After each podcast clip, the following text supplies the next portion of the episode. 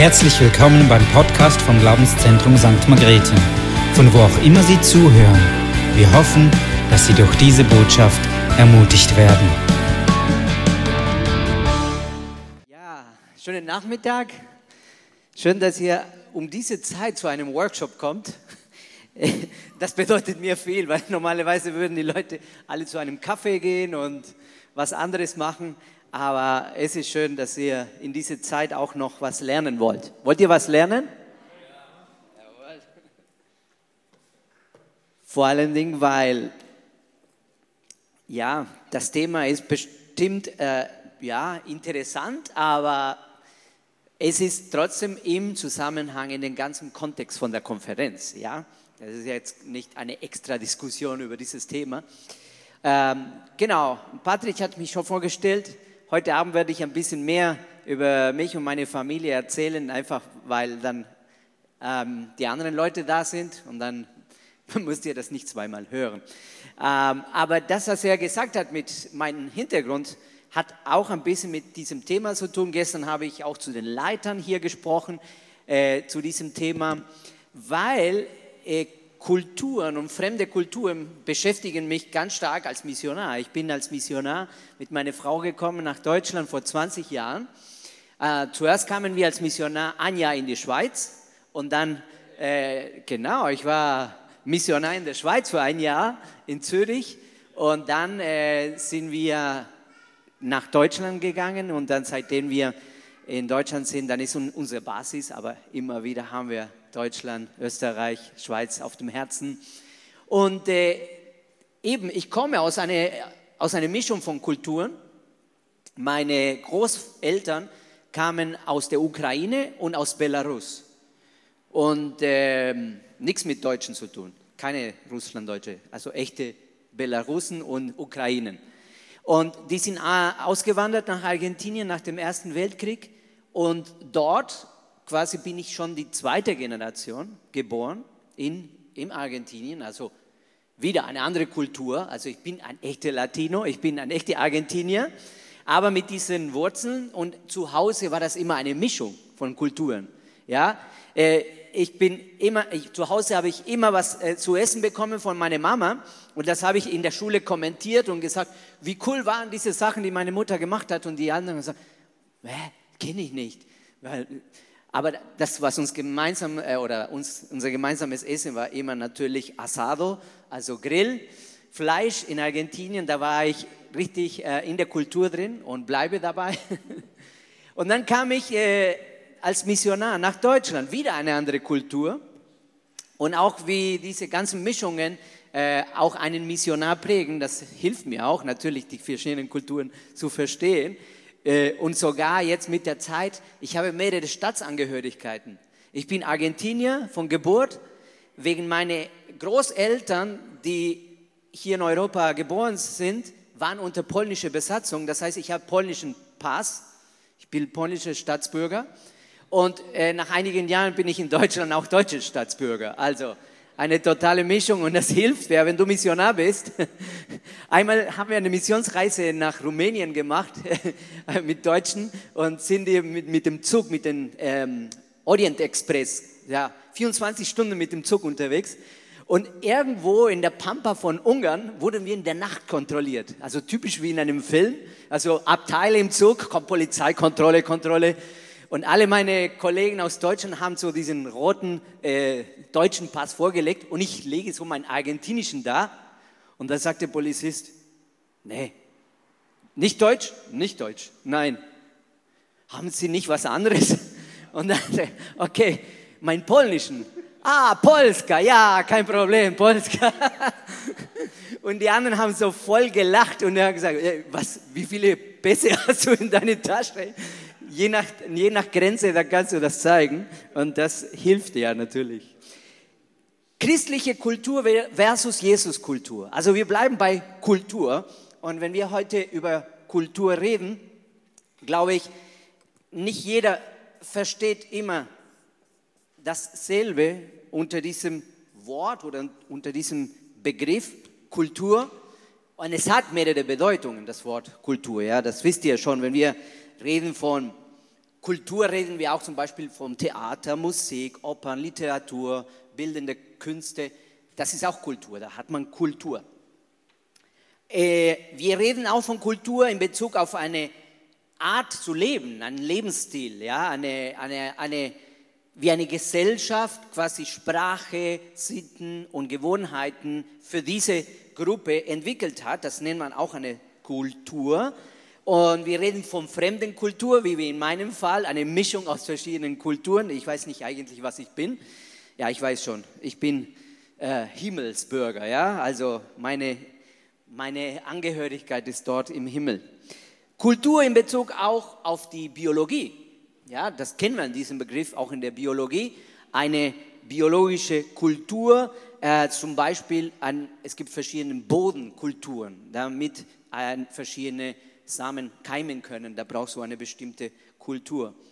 Wenn wir heute uns damit beschäftigen, christliche Kultur versus Jesus Kultur, glaube ich, bleiben wir bei dem zweiten Begriff eher so die Definition von einer Lebensart, eine Sammlung von Gewohnheiten, von äh, irgendwelche Regeln, die diese Gesellschaft ähm, ähm, ja begleiten, Maßstäbe für, für eine Art von Leben. Man redet vom Lifestyle eigentlich und aktuell, wir reden nicht nur von Kulturen in, in unserer Gesellschaft, sondern auch von Subkulturen oder auch von Milieus. Milieus sind wirklich ja, dann noch untergebrochen von Sub Subkulturen. Ja? Du kannst eine Kultur angehören, aber du bildest ein Milieu mit Leuten, die mit dir, wie, wie du ticken, ja? die die gleichen vielleicht Hobbys haben, die gleichen Lebenssituationen und so entwickelt sich ein Milieu. Für diese Workshop möchte ich, oder das war schon ausgeschrieben, dass wir uns über 1. Korinther Kapitel 9 unterhalten. 1. Korinther Kapitel 9, Vers 19, wenn ihr eure Bibel dabei habt. Wir lesen einige Verse. Das habe ich gestern mit den Leitern genommen, aber aus ein äh, bisschen eine andere Perspektive. Aber trotzdem werde ich einige Gedanken sicherlich heute mit euch wiederholen. Hier schreibt Paulus, ein Typ, der wie ich auch ein Missionar war und der sich mit Kulturen auseinandergesetzt hat, sein ganzer, sein ganzer Dienst. Und deswegen reden, äh, sagt er im Vers 19, 1. Korinther 9, 19. Ich bin also frei von und keinen Menschen gegenüber zu irgendwas verpflichtet. Und doch habe ich mich zum Sklaven aller gemacht, um möglichst viele für Christus zu gewinnen. Okay? Um viele für Christus zu gewinnen. Da sind wir schon beim Thema der Konferenz. Da ist unser Auftrag, um Menschen zu erreichen. Was hat er getan? Vers 20. Wenn ich mit Juden zu tun habe, verhalte ich mich wie ein Jude, um die Juden zu gewinnen. Wenn ich mit denen zu tun habe, die dem Gesetz des Mose unterstehen, verhalte ich mich so, als wäre ich ebenfalls dem Gesetz des Mose unterstellt. Im Klammer, obwohl das nicht mehr der Fall ist. Klammer zu. Denn ich möchte auch diese Menschen gewinnen. Also er wollte Juden gewinnen, äh, diese Menschen unter dem Gesetz von Mose. Wenn ich mit denen zu tun habe, die das Gesetz des Mose nicht kennen, verhalte ich mich so, als würde ich es ebenfalls nicht kennen. Denn auch sie möchte ich gewinnen. Vers 22. Und wenn ich mit Menschen zu tun habe, deren Gewissen empfindlich ist, verzichte ich auf meine Freiheit, weil ich auch diese Menschen gewinnen möchte. In jedem einzelnen Fall nehme ich, ich jede nur erdenkliche Rücksicht auf die, mit denen ich ich es gerade zu tun habe, um jedes Mal wenigstens einige zu retten. Das tue ich alles wegen des Evangeliums, denn ich möchte an dem Segen teilhaben, den diese Botschaft bringt. Wow, man könnte von Paulus sagen, entweder du bist ein super Missionar oder du bist ein Chamäleon. Ja? Kennt ihr die Chamäleons, diese Tiere? Die verändern ihre Farbe entsprechend der Umgebung. Und wenn wir heute darüber reden, ähm, was ist so, so eine typische christliche Kultur und was ist eigentlich äh, eine Jesuskultur, ich glaube, diese Anpassung hat eine starke Bedeutung, sich anzupassen äh, an, an dem Publikum, an den Zuschauer, Zuhörer, die gerade diese Botschaft hören sollen. Und ich denke, ein Missionar versteht das. Also ich bin äh, als Missionar hier in die deutschsprachigen Länder gekommen. Natürlich wusste ich, ich muss mal zumindest Hochdeutsch lernen, ja, damit ich die Menschen erreichen kann. Und ich sage immer wie Paulus, zumindest einige von denen, dass die sie diese Botschaft verstehen. Und ähm, Paulus hat das so gemacht. Er hat versucht, sich immer wieder anzupassen, je nachdem, mit dem er es zu tun hatte. Und vielleicht denkst du, ja, okay, aber wir als Kirche hier, können wir uns ständig anpassen? Können wir so frei sein, dass wir plötzlich kommt ein anderer in, unsere, in unserem Umfeld und dann verändern wir uns komplett, um diese Person zu erreichen? Er nennt hier einige Kulturen oder Subkulturen oder Milieus, könnte man auch sagen. Er nennt zum Beispiel die Juden, die den Messias noch nicht erkannt hatten. Also die Juden so wie bis heute. Er nennt aber auch die Juden, die anscheinend schon den Messias erkannt haben, aber immer noch unter dem Gesetz von Mose gelebt haben. Und das sind zwei verschiedene Gruppen. Er muss ganz anders reden mit den Einzelnen. Er nennt auch Menschen, die keinen jüdischen Hintergrund haben. Also einige nennen das hier die Griechen, dem Juden am Juden, den Griechen am Griechen. Ist nicht ganz wahr, aber ja, eher so griechische Herkunft damals, also nicht jüdisch. Und da sagte er als Jude, ich mache mich wirklich zu einem von denen, damit ich wenigstens einige von denen erreichen kann. Und auch besonders, äh, er bringt auch jetzt nicht ein Milieu oder eine Subkultur, aber er sagt, dem Schwachen bin ich ein Schwacher geworden. Oder die, die ein, ja, ein, ein, ein schwachen, wie nennt er das hier? Ähm, Schwachen im Glauben oder Probleme mit ihrem Gewissen. Er sagt, ich verzichte dann auf meine Freiheit, damit sie nicht, damit ich nicht zum Stolperstein werde für sie, sondern dass ich sie erreichen kann. Auch man hat den Eindruck, dieser Typ, der Paulus, der hatte keine eigene Identität, weil ständig, wo er war, hat sich dann wieder angepasst. Ja, da kamen die Juden gerade, oh, er hat sich so, so quasi ausgedrückt wie ein Jude. Wann kamen die Juden weg? Dann kamen die Griechen, oh, er tut als Grieche, ja. Aber wenn wir richtig aufgepasst haben, bei jedem Satz schreibt Paulus so in Klammern, hey, ich habe das so gemacht, um die zu erreichen, aber das bedeutet nicht, dass ich so bin. Ja? Wenn ich dem Juden erklären will, dass der Messias gekommen ist und dass sie ihn nicht erkannt haben, komme ich aus dem Judentum. Ich erzähle die Prophezeiungen, alles über den Messias und wir, wir wissen, Paulus war der jüdischste Jude, alle Juden. Er war ein echter, ähm, ja, verbissener Jude, der das Ganze verteidigt hat. Und trotzdem jetzt auf der anderen Position, er kann sich so gut anpassen. Ich glaube auch, jeder von uns hat auch eine, kommt aus einer gewissen Kultur. Du, ja, wir haben das hier gesehen in der Gemeinde, ihr seid total bunt gemischt aus allen vier Ländern hier, ja? Und ich glaube, das ist gut für eine Kirche wie diese, weil ihr könnt auch eine ganz starke Flexibilität entwickeln, um die verschiedenen Leute zu erreichen.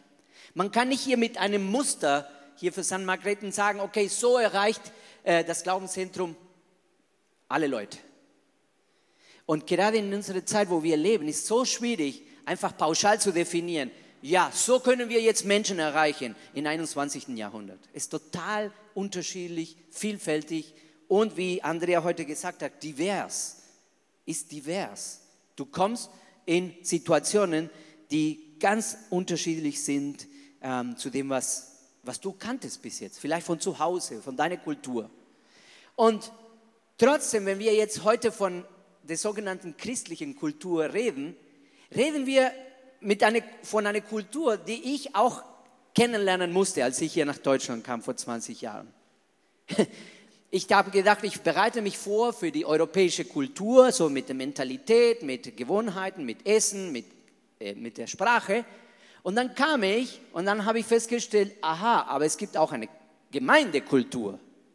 In jede Gemeinde, wo du gegangen bist, hast du eine Subkultur entdeckt, ja? Oder man kann sagen, die deutschen Freikirchen allgemein, die schweizerischen Freikirchen, damals, ich habe das verglichen mit den argentinischen Freikirchen und da merkst du auch komplette Unterschiede. Und du sagst, okay, aber was wollen wir den Leuten bringen? Und immer so ein Konflikt von Missionaren ist, du kommst in ein Land und du versuchst oder du bist äh, versucht dann sehr stark von deiner Kultur in diese neue Kultur zu bringen. Du sagst, ja, wir haben das in Argentinien so gemacht und das, so wird das auch bei euch laufen. Nicht unbedingt. Aber genauso denken wir, dass wenn wir für uns, sage ich mal, von einer Gemeindekultur reden, einer der Aspekte von Kultur, ist es auch eine Subkultur. Wir verwechseln sehr oft das mit dem, was eigentlich das Evangelium sein soll für die Menschen, die nicht erreicht sind. Nehmen wir an, wir reden die ganze Zeit der Konferenz von Menschen, die noch verloren sind. Und da denken sie, ja, sie sollen mitbekommen von unserer Gemeindekultur. Und da frage ich mich, ob das richtig ist. Es ist fast nicht dasselbe, als käme ich von Argentinien als Missionar und ich sage plötzlich in der Schweiz, ey, so läuft das in Argentinien erfolgreich und so müsst ihr das machen, damit es auch erfolgreich läuft. 99,9 Prozent von euch werden sagen, ja, das läuft in Argentinien gut, aber hier nicht. Aber oft sagen wir uns unseren Freunden im Umfeld oder Familie, Arbeitskollegen, die noch nicht gläubig sind, ey, wenn du zum Glauben kommst, du musst diese Merkmale, diese Kultur leben. Wir sagen zwar nicht so, aber wir leben das so vor. Ich bringe einige Beispiele dazu. Und wir sind so vertieft in diese Gemeindekultur, dass wir das gar nicht mehr merken, dass wir zu dieser Subkultur gehören. Uns geht es allen so. Erst wenn du ins Ausland gehst, vergleichst du deine Kultur mit dieser jetzigen Kultur und dann denkst du, aha, ja, das ist typisch Schweizer, ja, das ist typisch Österreicher, ja. Ich möchte ein bisschen jetzt überspitzen, was ist vielleicht einige Merkmale von einer, würde ich sagen, nicht so ganz gesunden Gemeindekultur, wo wir denken, das ist die christliche Kultur, aber es ist eigentlich eine Gemeindekultur. Zum Beispiel, wir oft sprechen eine Sprache in der Kirche, die die Menschen da draußen gar nicht verstehen. Ich nenne das teilweise Kananäisch, ja? Kennt ihr das? Also man redet hier von Begriffen der Bibel und theologische Begriffe und wenn du mit dieser Sprache mit deinen äh, Arbeitskollegen über den Glauben sprichst, sagen, hey, was für eine Sprache sprichst du? Kommt mir komisch vor. Und da denkst du, okay, ich habe gar nicht gemerkt, dass diese Vokabular, diese Worte mich so geprägt haben, dass ich da gar keine normale Worte mehr bringen, sondern nur die von der, von der Gemeinde. Oder auch, wie wir uns anziehen sollen, wie wir reden sollen. Viele, viele von diesen Sachen sagen wir, ja, ein Christ macht sowas nicht. Kennt ihr den Satz? Naja, sag mal ehrlich. Und wacht auf jetzt in der Nachmittagszeit, ja? Wir sind in der Kirche, ihr dürft nicht lügen, ja? so macht ein Christ. Ey, ich habe mich oft auch so ertappt. Gerade in unsere, mit unseren Kindern, in der Kindererziehung, wenn die Kinder äh, was anderes machen wollen als das Wort Gottes, oft sage ich nicht, ey, das würde Jesus nicht gefallen, sondern ich sage ganz, ähm, pharisäisch, naja, das macht ein Christ nicht so, Janik oder Larissa, meine Kinder. Und dann ertappe ich mich, ey, wie, wie uneffektiv bin ich? Wie vertieft in so eine Gemeindekultur bin ich, dass ich nicht erklären kann, so wie heute äh, äh, wir gehört haben, eigentlich, man könnte ganz normal mit unserem Arbeitskollegen darüber sprechen, über den Glauben. Ähm, wir haben so typische Sachen in eine, in eine Gemeinde, die erst du merkst, wenn du jemanden eingeladen hast und der neben dir im Gottesdienst sitzt. Also wir könnten ja wirklich eine lange Liste machen, wir könnten mal so eine praktische Seite machen. Äh, da würde ich eher später eine praktische Arbeit von dem Positiven machen. Aber es gibt diese negativen Sachen.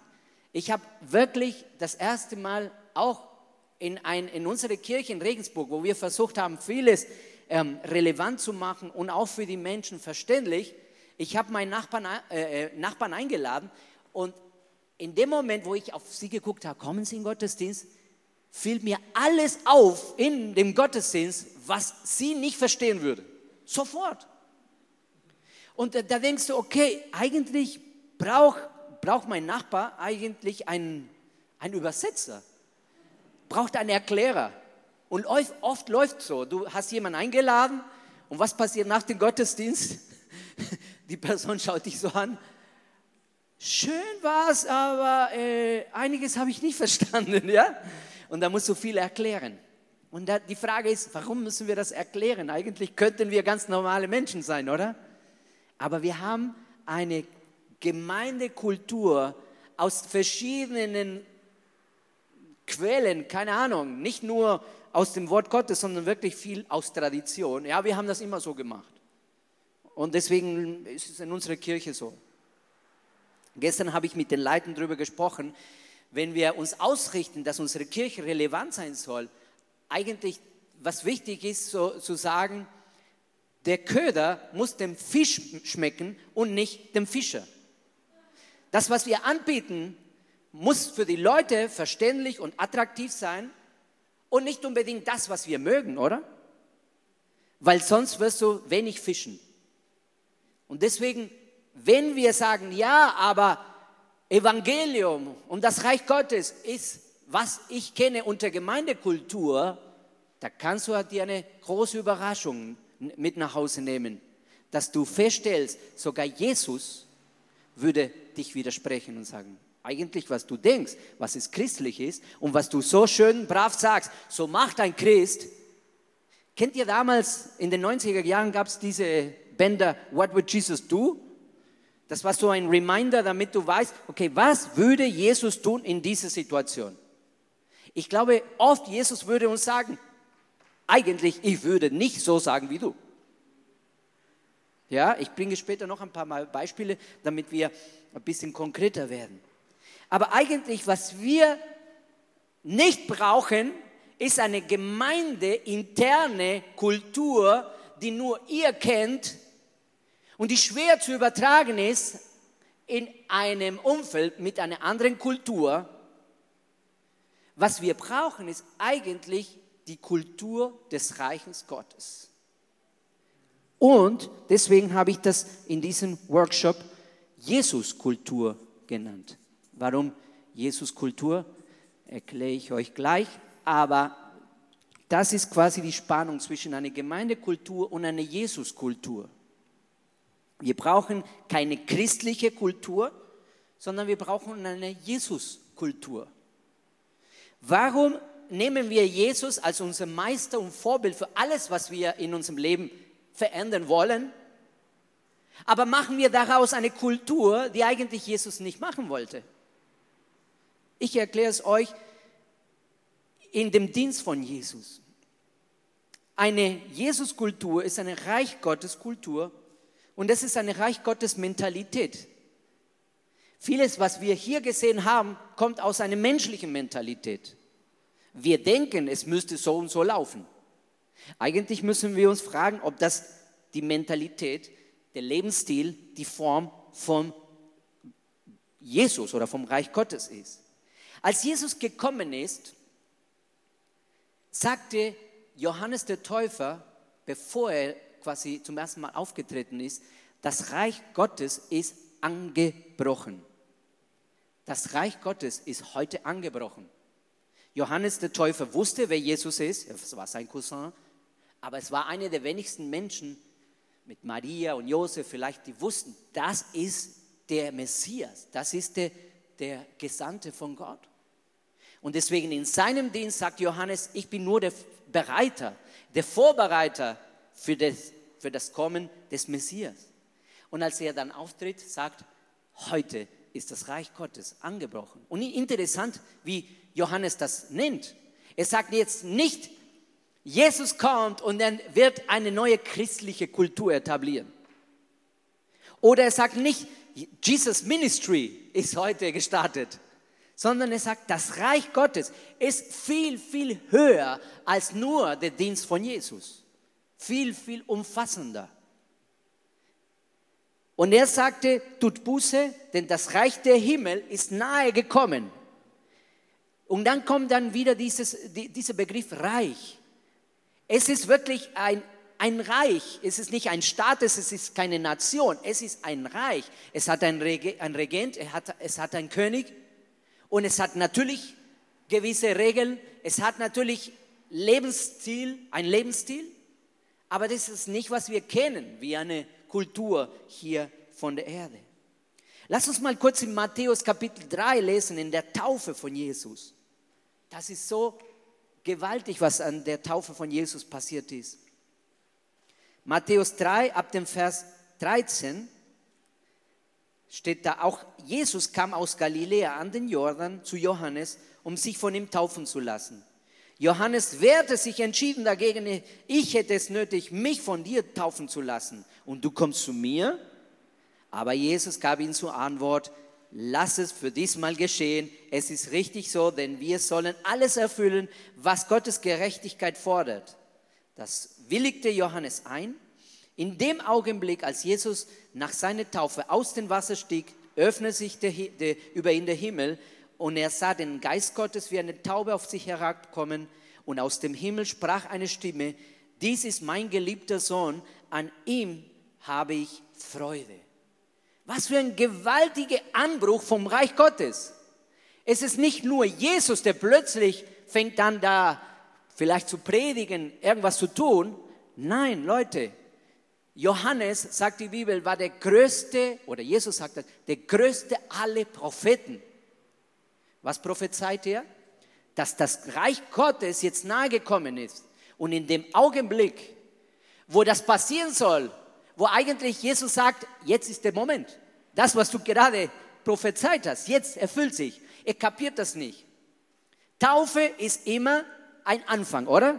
Taufe ist der Schritt in die Nachfolge, ist der Schritt quasi in ein Leben mit Jesus. In dem Fall von Jesus er sagt, diese Taufe bedeutet heute, das Reich Gottes bricht gerade hier an.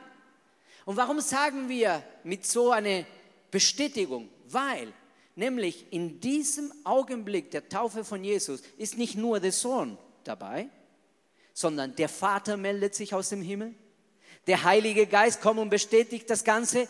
Die Dreieinigkeit in dem Moment bestätigt an alle diese Menschenmenge, die da ist, tatsächlich es ist ein Reich, was hier anbricht. Es ist nicht ein Lehrer, ein Meister, der ein paar gute Sachen äh, äh, erzählen wird. Das Reich Gottes kommt vom Himmel auf die Erde. Und deswegen immer, wenn wir von, von der Kultur reden, nachdem wir leben sollen, reden wir nicht von einer Gemeindekultur, reden wir von der Jesuskultur, von der Kultur, von Jesus herkam. Er stammte von dieser Kultur und er brach diese Kultur auf die Erde. Nicht, ja, ihr müsst das und das machen. Schaut den Dienst von Jesus an. Er hat genau fast sein ganzer Dienst hatte hier dagegen gekämpft. Die Pharisäer und die Schriftgelehrten haben immer gesagt, ja, ein, würde ich das heute übertragen, ein Christ macht so und so und so, verhält sich so und so und so. Was hat Jesus gesagt? Nein, eigentlich nicht. Ich kann das nicht stehen lassen, sagt Jesus. Und deswegen, wir müssen verstehen, dass Jesus genau uns diese Kultur mitgebracht hat und nicht eine Kultur, die wir quasi hier in, in vier Wänden entwickeln können. Es ist viel breiter, es ist viel offener und freier, als wir immer so eng denken. Weißt du, wenn wir anfangen, jemanden zu begleiten nach dem ersten Schritt in den Glauben, dann ticken wir so stark nach dieser Gemeindekultur, dass wir eigentlich anfangen, Vorschriften zu geben. Ey, du solltest das und das nicht mehr machen und am besten du musst das und das und das machen. Und Jesus kam jedes Mal und hat gedacht, gesagt, nein, eigentlich nicht. Du wirst nicht zu dieser neuen Kultur gehören, nur weil du diese Dinge tust. Es muss sich in dir was ändern. Es muss von neu geboren werden. Wo wirst du neu hineingeboren? In das Reich Gottes, nicht in eine Gemeindekultur. Das Problem ist, liebe Gemeinde, ist, dass wir so oft und so schnell die Leute versuchen, in eine Gemeindekultur zu konvertieren, zu bekehren, dass sie nicht mal die Zeit oder die Chance haben, die wahren Merkmale der Jesuskultur richtig zu lernen und danach zu leben. Und das ist, was Paulus eigentlich verkörpert hat und gesagt, ich versuche den Leuten klarzumachen, dass das, was sie machen als Sitte, Gewohnheit bis jetzt, ich kritisiere das nicht gleich. Paulus sagt, ey, lieber Jude, ich war auch mal Jude, aber das ist voll verkehrt. Also du kannst nicht Jude werden. Nein, er sagt, dem Jude rede ich wie ein Jude. Und er sagte äh, in, Römerbrief, ich bin der Jude aller Juden. Also ich bin ein Jude voller Kanne. Aber es geht nicht darauf an, ob du Jude oder Grieche oder Sklave oder anders bist. Es kommt darauf an, ob du nach, Jesus, nach der Jesuskultur lebst oder nicht. Und das ist, was Paulus wunderbar übertragen hat. Aber von wem hat er gelernt? Paulus. Fangfrage. Wer war der erste Missionar im Neuen Testament?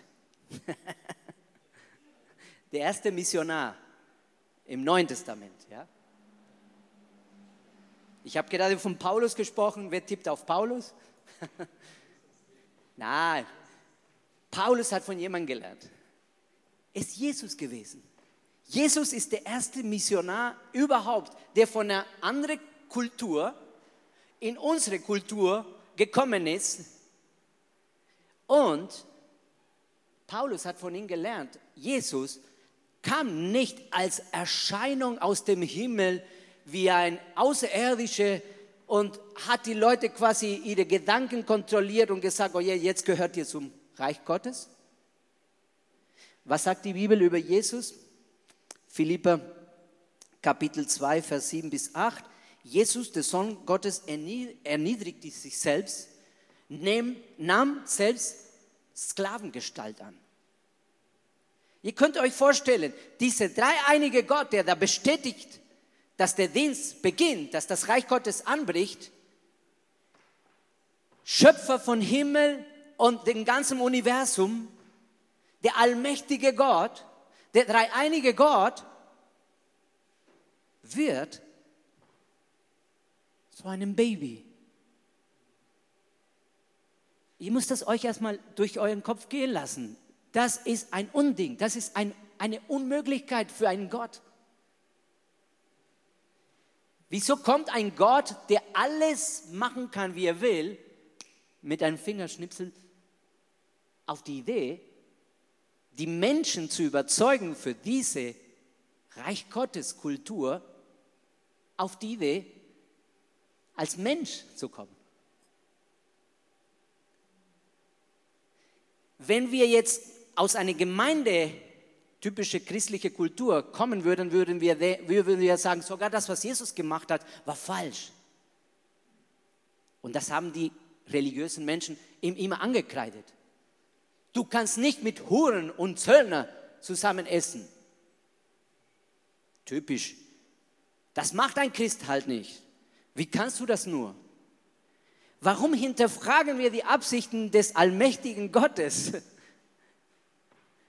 dass er sich selbst gemeldet hat und gesagt, Vater, die einzige Chance für die Menschen ist, dass ein Mensch kommt, ihnen deine Liebe erklärt und dass sie zurück zu dir kehren. Wir werden eines Tages aus dieser menschlichen Kultur komplett weg sein. Und wir werden für eine ganze Ewigkeit im Reich Gottes leben unter diese Kultur. Da gibt es keine Missionare mehr, gibt es keine äh, Subkulturen mehr, es gibt nur die.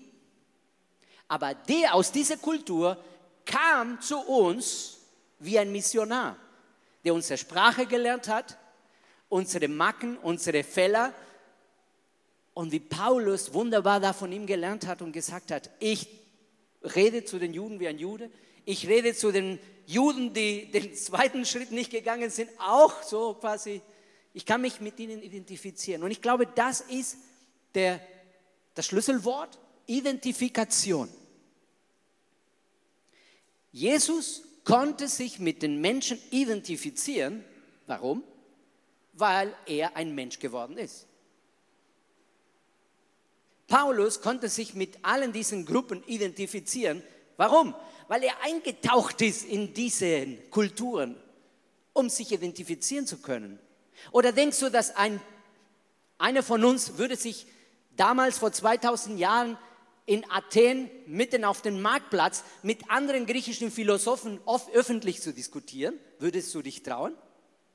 Wenn du nicht davor hunderte Bücher über Philosophie gelesen hast und ein bisschen dich auskennst, um mit ihnen face to face zu diskutieren, wie Paulus es getan hat. Und wir denken immer, okay, aber Paulus sagt selbst auch in Athen, er hat nicht viele Leute erreicht. Und da hat er recht. Oft, wenn wir so diskutieren, wenn wir nur Argumente gegen Argumente bringen, am Ende erreichen wir die, die Herzen der Leute nicht ganz. Aber Paulus, was sagt er? Ich mache das trotzdem. Einige wenige werde ich erreichen. Oder so wie, so wie heute wir gehört haben, wir können einfach aufhören, wenn, wir, wenn es nicht funktioniert, weil wir merken, okay, ich erreiche niemand. Aber wer weiß, was Gott daraus macht, aus diesen Gedanken, die du reingebracht hast. Die Frage ist, wie sieht diese Jesuskultur bei uns aus? Oder sind wir so christlich geprägt, dass wenn wir mit einem Nichtchristen reden, er kann uns gar nicht verstehen?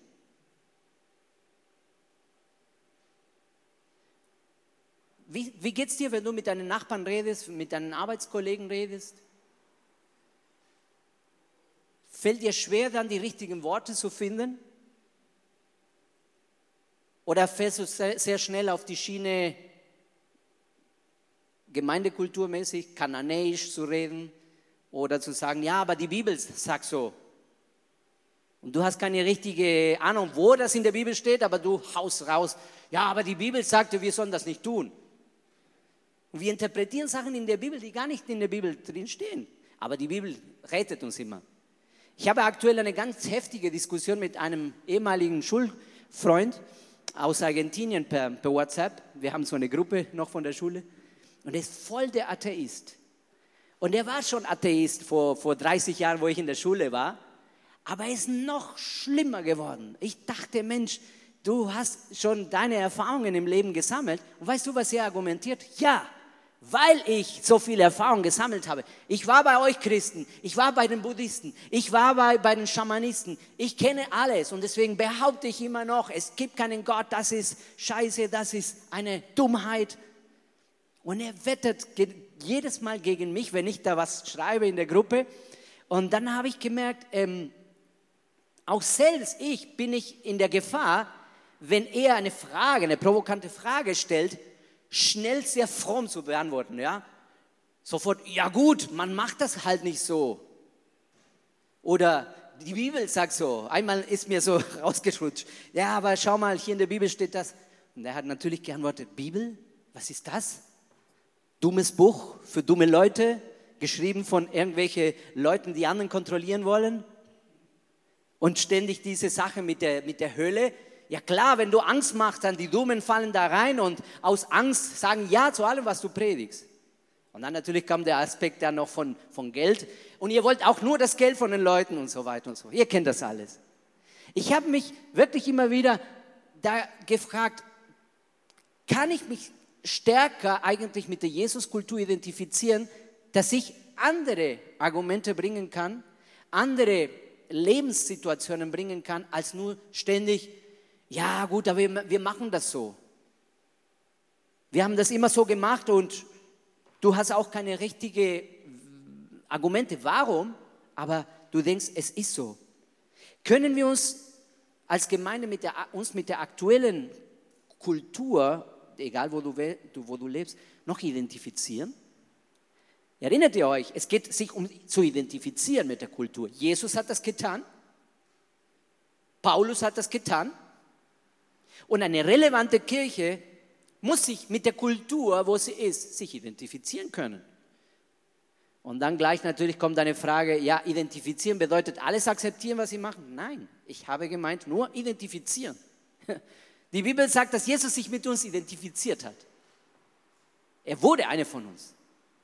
Das bedeutet nicht, dass Jesus gesündigt hat wie einer von uns, sondern er wollte zeigen, wie einer von euch, aber es geht auch durch die Gnade Gottes, dass du aus diesem Leben herauskommen kannst. Aber ich frage mich, unsere Ängste, wenn wir mit Menschen reden, die nicht Christen sind, unsere Vorurteile,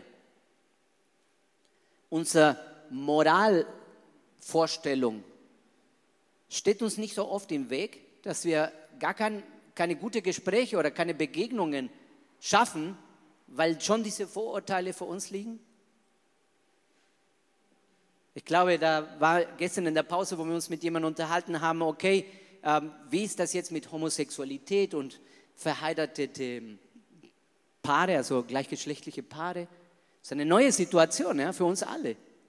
Und ich habe Ihnen erzählt, eine Schwester von der Gemeinde kam auf mich zu, eben mit solchen Fragen. Hey, ich bin voll in der Gemeindekultur aufgewachsen und jetzt plötzlich kommt meine Tochter, sieben Jahre alt, von der Schule und sagt, Mama, äh, da eine Familie von einem, einem Freund von mir von der Schule, er hat zwei Mamas und nicht Papa und Mama. Wie geht das?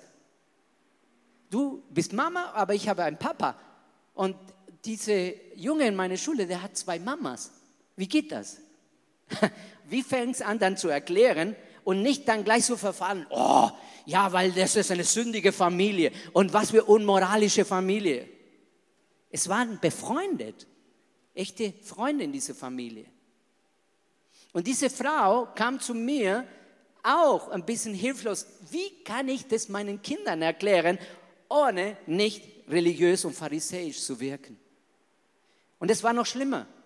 Nach der Corona-Pause von dieser Familie mit zwei Mamas, sieben Kinder haben sie. Zwei Frauen mit insgesamt sieben Kinder. Und so prägen sie sie auch, natürlich.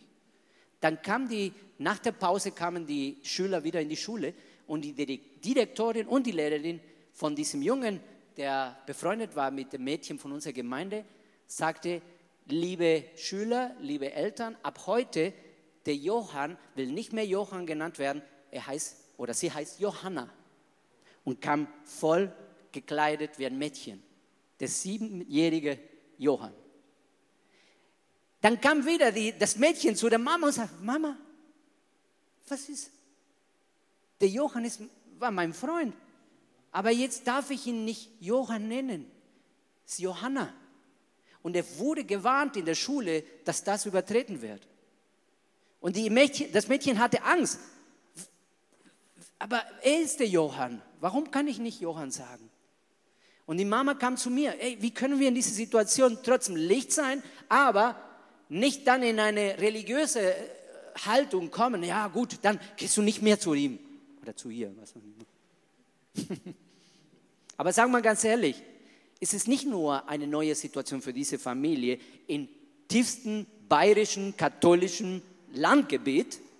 Hey, bis dahin ist durchgedrungen. Und ich, gerade auf dem Weg hierher vom Hotel habe ich im Radio gehört von Bayern, der erste Abgeordnete im bayerischen Parlament hat sich geoutet. Auch, er ist nicht mehr ein Mann, sondern eine Frau. Und hat Gratulationen vom ganzen bayerischen Parlament, ist der erste Abgeordnete in einem deutschen Parlament, der sich outet. Und er sagte die, die, die, die Journalistin, ähm, hat großes Lob geerntet von allen Kollegen und Kollegen für den Mut, sich zu outen und er kämpft jetzt oder sie kämpft jetzt für die Rechte der LGTB-Bewegung. Ist was Neues.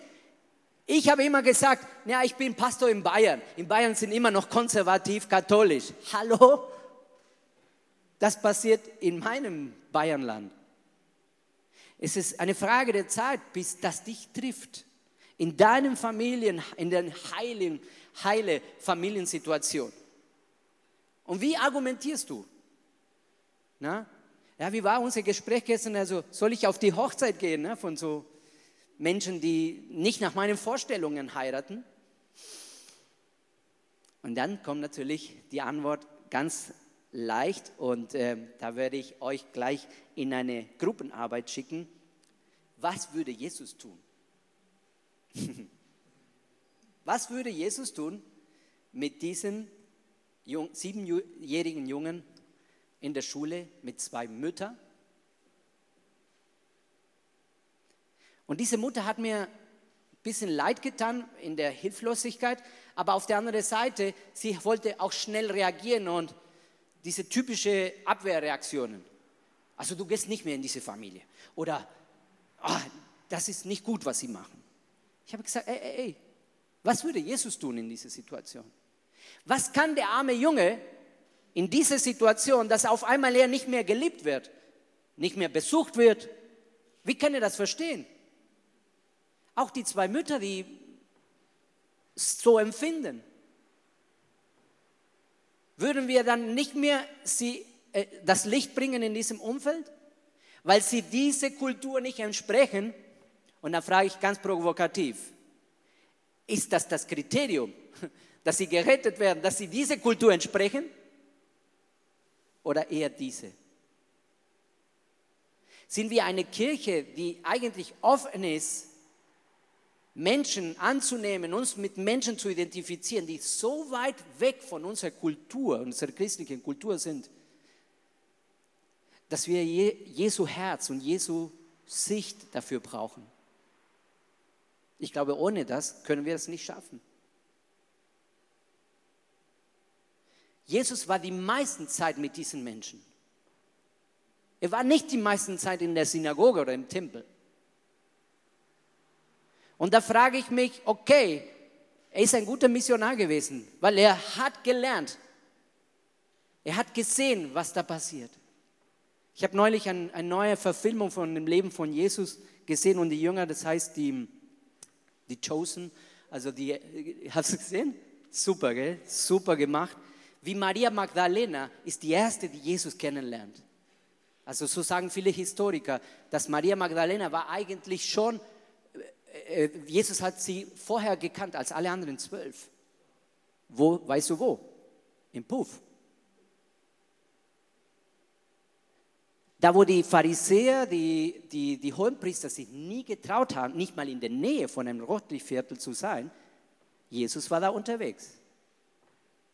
Jesus war nicht bei den Huren im Bett, aber Jesus war dort zumindest, dass diese Frau die von allen abgelenkt wurde, von allen ja, verworfen wurde, die Chance bekommen hat, dass eine sie lieben kann, richtig lieben kann. Und wir wissen, dass Maria Magdalena war eine der stärksten Nachfolgerinnen von Jesus und Unterstützer von Jesus. Die erste, die ihn auferstanden gesehen hat.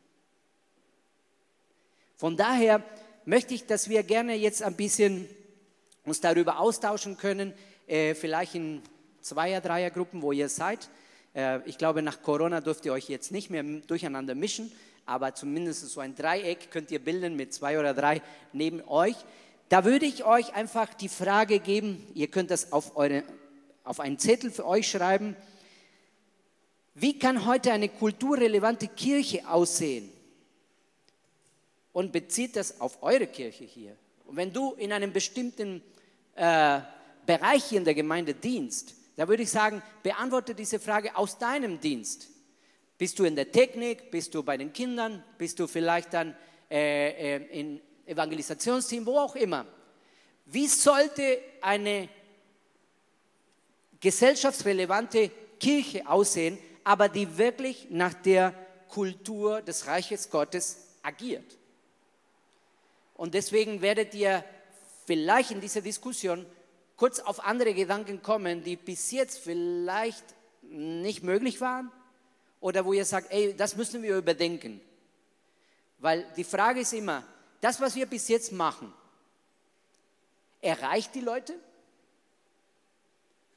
oder erschreckt die Leute durch diese sogenannte christliche Kultur? Und ich möchte nicht, dass wir unser Evangelium komplett verdrehen das Evangelium komplett vergewaltigen, sondern es neu verpacken, wie es Jesus getan hat. Ein letztes Beispiel von Jesus. Niemand kannte vor Jesus, dass man Gott im Himmel Vater nennen kann. Wusstest du das? Wir predigen die ganze Zeit vom Vater, wir reden und beten vom Vater. Bevor Jesus kam, niemand hat Gott mit Vater angesprochen. Geschweige mit dem aramäischen Wort aber, Papi oder Daddy. Als die Leute das gehört haben, dann ging so quasi so kalt über den Rücken. Was? Blasphemie, wie kann man Gott so nennen? Leute, und es war der Sohn Gottes, der das gesagt hat. Wenn er nicht Autorität hat, das zu sagen, wie wir den Vater anreden sollen, weiß ich auch nicht wer. Und viele von den Sachen von Jesus haben wir das so verwandelt in eine Gemeindekultur, wo Jesus heute zurückkehren würde, würde sagen, was hat, habt ihr aus dem Reich Gottes gemacht? Eigentlich ist das Reich Gottes angebrochen und nicht das. Deswegen nehmt euch äh, zehn Minuten Zeit, einfach unter euch auszutauschen, was sollte eigentlich unsere Kirche oder wie sollte sie aussehen, damit sie wirklich relevant ist für diese Situationen, die wir auch aus der heutigen Gesellschaft genannt haben. Aus der Perspektive der Jesuskultur, okay? Und dann wird jemand hier noch abschließen, damit wir dann in die Pause gehen. Aber nehmt euch diese Zeit, damit ein paar frischen, praktischen Gedanken für euch hängen bleiben und gerade vielleicht aus den verschiedenen Teams, die hier zusammen sind, könnt ihr einige Ideen mitnehmen für eure Dienste und sagen, okay, wie könnte man das und das anwenden?